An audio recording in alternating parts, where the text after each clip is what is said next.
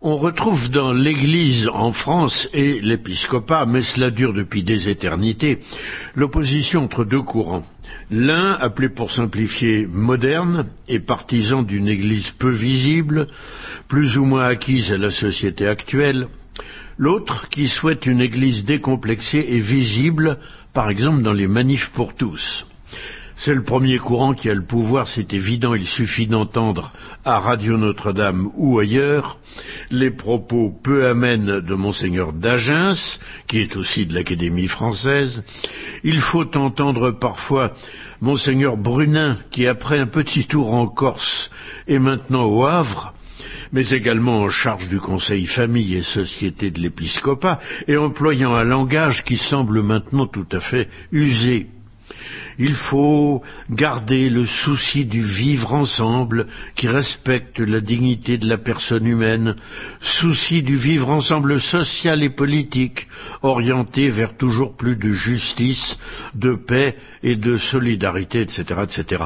C'est lui encore qui avait dû renoncer à la venue dans les locaux de la conférence épiscopale à Paris d'une certaine Fabienne Brugère, philosophe socialiste et partisane du gender, après les protestations de laïcs catholiques.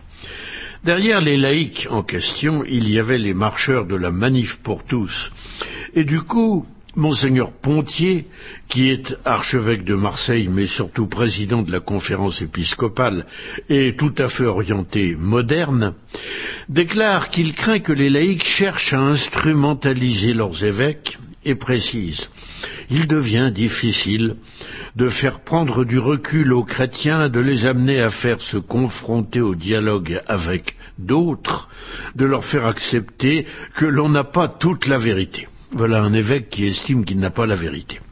Allons bon, voilà que les laïcs, espoir et salut de l'Église depuis le Concile, se remettent, comme au temps de l'action française, à penser mal.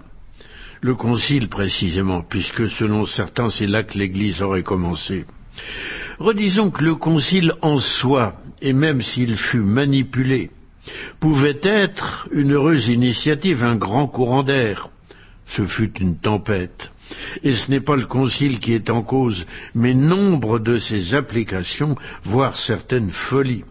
En attendant, il reste la référence qu'on ne saurait ignorer, et si l'on a canonisé Jean-Paul II, ce fut surtout pour faire passer Jean XXIII.